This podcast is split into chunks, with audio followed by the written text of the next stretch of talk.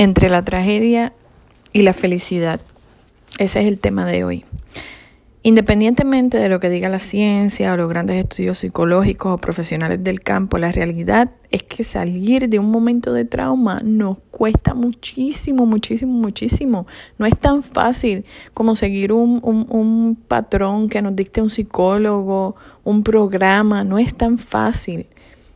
Nos cuesta dejar de sentir pena de nosotros mismos cuando debería ser todo lo contrario, pero lamentablemente no es así.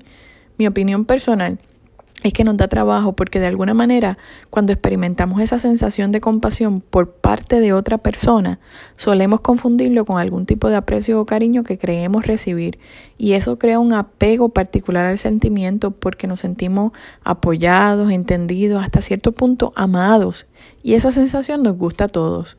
No obstante, esto puede resultar en conductas extremadamente dañinas porque a mi parecer inconscientemente formamos un nexo, un lazo entre la tragedia y el amor y eso no debe ser así. En nuestro tercer post hablábamos de las razones por las cuales en muchas ocasiones los seres humanos somos solitarios. El apegarnos a la sensación eh, que tenemos cuando recibimos la compasión de otra persona es una de esas razones. En nuestra vida adulta, donde muchas veces intentamos vivir como superhéroes, en el caso de las mujeres como heroínas, queriendo resolver la vida de los demás, la vida de nuestros esposos, de nuestros hijos, nos olvidamos de cultivar el amor propio. Y es entonces que pasan esos momentos de crisis de las que nadie está exento y necesitamos entonces sentir el amor de los demás para sentirnos completos. Eso hasta cierto punto nos lleva a una zona cómoda, una zona de confort, donde queremos permanecer en esos momentos oscuros. Entonces, de alguna forma, quedamos atados dentro de ese periodo y por eso preferimos, entre comillas, el sufrimiento. Insisto en que el sufrimiento tiene que ser parte de nuestra historia. El error que cometemos los seres humanos es que solo vemos el sufrimiento como una fuente de, de dolor y no como un proceso de evolución y aprendizaje. Dios en su palabra nos dice, y después de que ustedes hayan sufrido un poco de tiempo, Dios mismo, el Dios de toda gracia, que los llamó a su gloria eterna en Cristo, los restaurará, los hará fuertes, firmes y estables. Primera de Pedro del 5 al 10. Cuando pasamos por momentos de mucha adversidad, solemos reclamarle a Dios por qué. Lo vemos como un castigo que por alguna razón que nunca vamos de comprender Él nos envió. Y no lo digo porque yo los esté juzgando, lo digo porque esa era mi forma de verlo. Cada cosa que yo digo en este canal es porque han sido experiencias vividas. Yo viví sumergida en esa oscuridad. No fue hasta que comencé a ver la vida desde otra perspectiva que entonces entendí que mis momentos de adversidad no aparecían para fomentar mi sufrimiento, no. Mis momentos de adversidad, de tiniebla, de dolor venían porque a través del dolor Dios en su infinita sabiduría y en su infinita misericordia purificaba mi alma y promovía un proceso de total aprendizaje y evolución para mi vida, porque antes de que ocurrieran mis situaciones yo no puedo decir que yo era una persona feliz, era una persona que simplemente vivía el día a día de la mejor manera que podía, pero no vivía en plenitud, no era una persona plena. Han sido mis sufrimientos y mi, dolor lo que me ha provocado tener la felicidad más inmensa de mi existir, independientemente de las situaciones que enfrente el día a día. ¿Y cómo yo llegué a esa conclusión? Esa claridad de pensamiento la tuve cuando entendí que la felicidad provenía del Padre. La felicidad es una bendición que Dios nos da como regalo porque Él nos quiere felices. Él nos dice en su palabra, estén siempre alegres, oren sin cesar, Den gracias a Dios en toda situación, porque esta es su voluntad para ustedes en Cristo Jesús. Primera de Tesalonicenses, capítulo 5, del 16 al 18.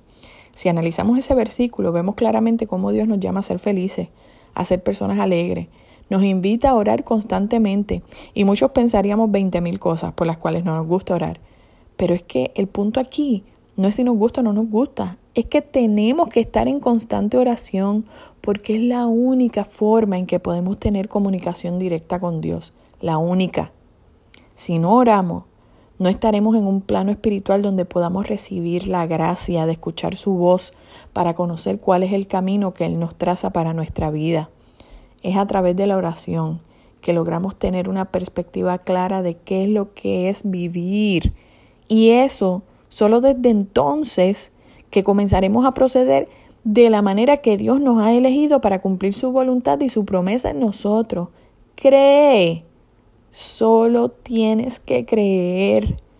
Así que si estás en un momento de tu vida, mi hermano, donde te sientes infeliz, incompleto, desafortunado, tienes un trabajo importante que hacer y que nadie, absolutamente nadie puede hacer por ti.